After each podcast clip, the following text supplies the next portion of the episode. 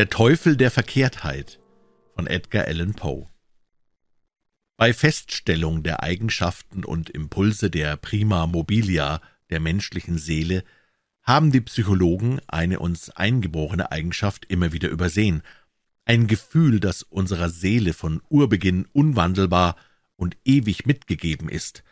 Wir haben sein Vorhandensein unseren Sinnen entgehen lassen, aus Mangel an Glauben, an Gewissenhaftigkeit, wir haben weder die Offenbarung noch die Philosophie tief genug genommen und jede Eigenschaft nur darum übersehen, weil sie so überragend und dabei so wesenlos ist. Wir sahen keine Notwendigkeit für den Impuls, für diesen Hang. Wir konnten es nicht begreifen, vielmehr wir hätten es nicht begreifen können, wenn der Begriff dieses Primum mobile sich uns jemals aufgedrängt hätte. Wir hätten nicht begreifen können, wieso er geschaffen sei, die Ziele der Menschheit, seien es irdische oder ewige, zu fördern. Es kann nicht geleugnet werden, dass die Psychologie und alles in allem auch die Metaphysik sich a priori entwickelt haben.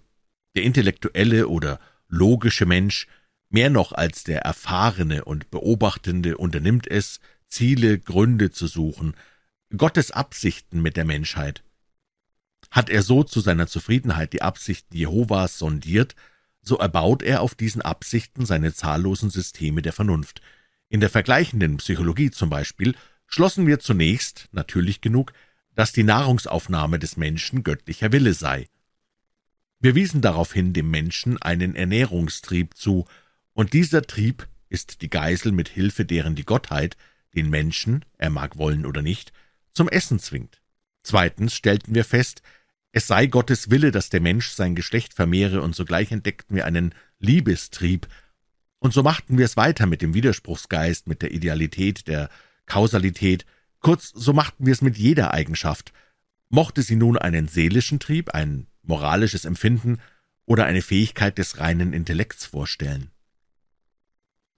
Und bei dieser Aufstellung der Prinzipia menschlichen Handelns sind die Spurzheimiten ob nun mit Recht oder Unrecht, lediglich in die Fußstapfen ihrer Vorgänger getreten, indem sie alles von der vorgefassten Bestimmung des Menschen ableiteten und auf feste Absicht des Schöpfers zurückführten. Es wäre weiser, es wäre sicher gewesen, solche Klassifizierung, wenn wir denn überhaupt klassifizieren müssen, auf der Basis dessen aufzubauen, was Menschen gewöhnlich oder gelegentlich taten und immer gelegentlich getan hatten, als auf dem, was wir für die ausgemachte Absicht Gottes mit der Menschheit annahmen, wenn wir Gott in seinen sichtbaren Werken nicht begreifen können, wie denn in seinen unfassbaren Gedanken, die die Werke ins Leben rufen, wenn wir ihn in seinen körperlichen Schöpfungen nicht erfassen können, wie denn in seinen unkörperlichen Stimmungen und Schöpfungsphasen.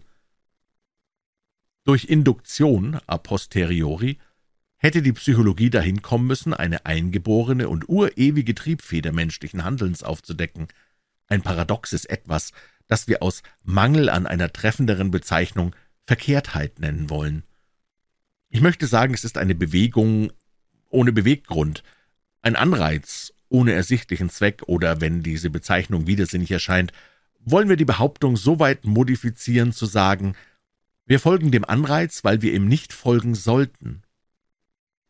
Der Theorie nach kann wohl kein Grund unvernünftiger sein, den Tatsachen nach gibt es keinen stärkeren. In gewissem Sinne, unter gewissen Umständen wirkt er ganz unwiderstehlich. Ich weiß nicht gewisser, dass ich atme, als ich weiß, dass die Gewissheit, ein Unrecht, einen Fehler zu begehen, oft die eine unwiderstehliche Macht ist, die allein unser Handeln bestimmt. Auch lässt diese unwiderstehliche Neigung, um des Unrechts willen Unrecht zu tun, keine Analyse oder Auflösung in andere Elemente zu. Es ist ein eingewurzelter, urewiger, ein elementarer Hang. Ich weiß, man wird sagen, das Begehen einer Handlung, weil wir fühlen, wir sollten sie nicht begehen, ist nichts als eine Abart dessen, was die Psychologie Widerspruchsgeist nennt. Ein Blick aber wird die Unrichtigkeit dieser Annahme zeigen. Der psychologische Widerspruchsgeist entspringt in erster Linie der Selbstverteidigung. Er ist unser Schützer vor Beleidigung. Sein Grundgedanke ist unser Wohlergehen, und so steigert sich mit seiner Entwicklung auch unser Wunsch nach Wohlergehen.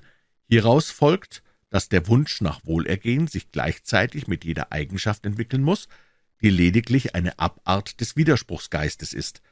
Bei jenem etwas aber, das ich als Verkehrtheit bezeichne, wird nicht nur der Wunsch nach Wohlergehen gar nicht entstehen, sondern ein ganz entgegenwirkendes Gefühl vorhanden sein. Ein Appell an das eigene Herz ist schließlich die beste Antwort auf die eben angeführte Sophisterei. Keiner, der seine eigene Seele vertrauensvoll um Rat fragt, kann die elementare Ursprünglichkeit der fraglichen Eigenschaft leugnen. Sie ist da, mag sie uns auch noch so unbegreiflich erscheinen. Es gibt keinen Menschen, der nicht zum Beispiel zu irgendeiner Zeit von dem ernstlichen Wunsch besessen gewesen wäre, einen Zuhörer durch unnütze Umschweife zu quälen. Der Sprecher weiß, dass er missfällt. Er hat allen guten Willen zu gefallen. Er ist für gewöhnlich kurz, deutlich und klar. Der prägnanteste, lakonischste Ausdruck schwebt ihm auf der Zunge, nur mit Mühe hält er ihn zurück. Er scheut und fürchtet den Zorn dessen, zu dem er spricht. Dennoch packt ihn der Gedanke, durch gewisse Einschaltungen und Umschweife könne dieser Zorn noch gesteigert werden. Dieser eine Gedanke genügt, der Einfall wird zu einem Wunsch, der Wunsch zu einem Verlangen, das Verlangen zu einem qualvollen Bedürfnis, und dem Bedürfnis wird mit tiefem Bedauern und herzlicher Reue und in Missachtung aller Folgen stattgegeben. Wir haben eine Arbeit vor, die schleunigst erledigt werden muss. Wir wissen, dass ein Aufschub unheilvoll sein wird. Der bedeutsamste Wendepunkt unseres Lebens ruft, wie mit Posaunen, zu sofortigem energischen Handeln. Ihr glühen verzehrender Eifer erfüllt uns, das Werk zu beginnen, von dessen ruhmvollem Ausgang unsere Seele entflammt ist. Es muss, es soll heute in Angriff genommen werden, und dennoch schieben wir es auf bis morgen. Und warum? Es gibt keine andere Antwort als die, dass wir verkehrt fühlen. Der andere Tag kommt und mit ihm ein ungeduldigeres Verlangen, unsere Pflicht zu tun. Aber gleichzeitig mit diesem gesteigerten Verlangen erhebt sich eine namenlose, eine geradezu angstvolle, weil unermessliche Begier nach Aufschub. Diese Gier nimmt zu, je mehr die Zeit entflieht. Die letzte Stunde zum Handeln ist gekommen. Wir erbeben unter der Heftigkeit des inneren Widerstreits, der Entschiedenheit mit der Unentschiedenheit, des Wesentlichen mit dem Schattenhaften. Ist aber der Streit einmal so weit gediehen, so ist es der Schatten, der die Oberhand gewinnt. Wir ringen vergebens. Die Uhr schlägt und ist das Grabgeläute unseres Strebens nach Erfolg. Gleichzeitig aber ist es der Hahnenschreib für das Gespenst, das uns so lange schreckte. Es flieht, es verschwindet, wir sind frei. Die alte Willenskraft kommt wieder. Jetzt wollen wir arbeiten. Wehe, es ist zu spät. Wir stehen am Rande eines Abgrunds, wir spähen hinab, uns wird übel und schwindlig. Unser erster Impuls ist, vor der Gefahr zurückzuweichen. Unerklärlicherweise bleiben wir. Nach und nach versinken unsere Übelkeit, unser Schwindel und Entsetzen in einem Nebel unnennbarer Gefühle. Allmählich, ganz allmählich, nimmt diese Nebelwolke Formen an, so wie sich in dem Märchen aus Tausend und einer Nacht aus dem der Flasche entsteigenden Dampf der Geist formte. Aber aus dieser unserer Wolke am Rande des Abgrunds erwächst fühlbar eine Form, weit schrecklicher als irgendein böser Geist oder Märchen, Dämon, und doch ist es nichts als ein Gedanke, wenngleich ein fürchterlicher und einer, der uns das Mark in den Knochen gefrieren lässt, in grausigem Entzücken. Es ist nur die Vorstellung, was wir wohl bei einem fliegenden Sturz von solcher Höhe empfinden würden. Und dieser Sturz, diese taumelnde Vernichtung, die uns das unheimlichste und widerlichste Bild aller unheimlichen und widerlichen Bilder von Tod und Qual vor Augen stellt, gerade diese Vernichtung reizt uns. Und weil unsere Vernunft uns heftig vom Rande des Absturzes zurückruft, gerade darum nähern wir uns ihm immer mehr und mehr. Kein leidenschaftliches Gefühl in der Natur ist so teuflisch ungeduldig, als das desjenige, der schaudernd am Rande des Abgrunds steht und daran denkt, sich hinabzustürzen, sich auch nur für einen Augenblick einem Gedanken hinzugeben, heißt unweigerlich verloren sein. Denn Nachdenken rät uns abzulassen, und eben darum sage ich, können wir es nicht. Es ist kein gütiger Arm nahe, uns zurückzuhalten, oder verfehlen wir bei einem plötzlichen Entschluss, vom Abgrund zurückzutreten, den festen Boden, so stürzen wir hinab in Tod und Vernichtung. Wir mögen über dieses und ähnliches Handeln nachsinnen, so viel wir wollen. Wir werden es doch nur dem Teufel der Verkehrtheit zuschreiben können. Wir handeln nur so, weil wir fühlen, wir sollten es nicht. Darüber hinaus gibt es keine erkennbare Ursache, und wir könnten tatsächlich diese Verkehrtheit geradezu für eine Bosheit des Erzfeindes halten, wüsste man nicht, dass sie gelegentlich auch das Gute fördere. Ich habe nun so viel gesagt, dass ich eure Frage ungefähr beantworten kann, dass ich euch erklären kann, weshalb ich hier bin, dass ich euch etwas mitteilen kann, was wenigstens halbwegs einen Grund dafür angibt, weshalb ich diese Fesseln trage und weshalb ich in dieser Zelle der Verdammten wohne. Wäre ich nicht so weitschweifig gewesen, so hättet ihr mich vollkommen missverstehen oder mich wie der Pöbel für verrückt erklären können. Nun aber werdet ihr leicht erkennen, dass ich eines der zahllosen Opfer bin, die der Teufel der Verkehrtheit für sich zu erbeuten weiß. Unmöglich kann eine Tat gründlicher vorbedacht worden sein. Wochen, Monate brütete ich über die Ausführung des Mordes. Tausend Arten verwarf ich, weil sie die Möglichkeit boten, mich zu verraten.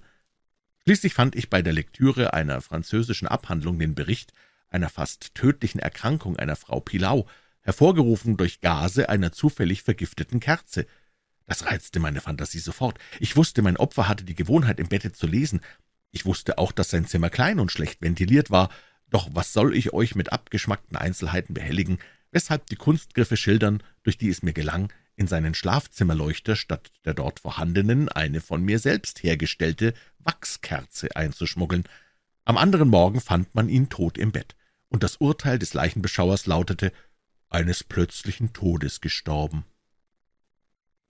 Ich erbte sein Vermögen, und jahrelang ging alles gut mit mir. Der Gedanke einer Entdeckung meiner Tat kam mir gar nicht in den Kopf. Die Überbleibsel der verhängnisvollen Kerze hatte ich sorgfältig vernichtet. Nicht den Schatten einer Spur hatte ich zurückgelassen, durch die man mich des Verbrechens hätte überführen oder auch nur verdächtigen können. Es ist gar nicht wiederzugeben, welch ein Gefühl der Befriedigung in mir erwachte, wenn ich an meine vollkommene Sicherheit dachte. Lange, lange Zeit hing ich in diesem Gefühl nach. Es brachte mir mehr Genuss als alle die realen Vorteile, die meine Sünde mir eingetragen, doch es kam eine Zeit, da das angenehme Gefühl gradweise und kaum wahrnehmbar zu einem mich verfolgenden und quälenden Gedanken wurde. Er quälte, weil er verfolgte. Ich konnte ihn kaum für Augenblicke loswerden. Es ist eine ganz bekannte Sache, dass irgendein Gassenhauer oder ein paar unbedeutende Takte aus einer Oper uns solcher Art quälend in den Ohren klingen oder vielmehr im Gedächtnis haften bleiben, auch wird es uns nicht weniger quälen, wenn das Lied ein gutes oder die Oper eine verdienstvolle ist. Auf solche Weise also hing ich dem Gedanken an meine Sicherheit nach, ertappte mich fortwährend dabei, dass ich die Worte murmelte, ich bin sicher. Eines Tages, als ich durch die Straßen schlenderte und halblaut diese gewohnten Worte sprach, verbesserte ich sie in einem Anfall von Mutwillen so. Ich bin sicher, ich bin sicher, ja, solange ich nicht so dumm bin, ein offenes Bekenntnis abzulegen. Kaum hatte ich dies gesagt, als Eiseskälte mir zum Herzen kroch. Ich hatte einige Erfahrung in solchen Anfällen der Verkehrtheit, deren Natur zu schildern mir viel Mühe gemacht hat, und ich entsann mich gut, dass es mir niemals gelungen war, ihren Angriffen zu widerstehen. Und nun trat mir meine eigene zufällige Eingebung, dass ich möglicherweise dumm genug sein könne, den Mord, dessen ich mich schuldig gemacht, zu bekennen, gegenüber wie das leibhaftige Gespenst des Ermordeten, und lockte mich in Tod und Verderben. Zuerst machte ich eine Anstrengung, diesen Alp von der Seele abzuschütteln, ich schritt schneller und schneller aus, schließlich rannte ich. Ich fühlte ein wahnsinniges Verlangen, laut aufzuschreien, jede neue Gedankenwelle überflutete mich mit Schrecken, denn ach, ich wusste gut, nur zu gut, dass ich verloren war, wenn ich nachdachte.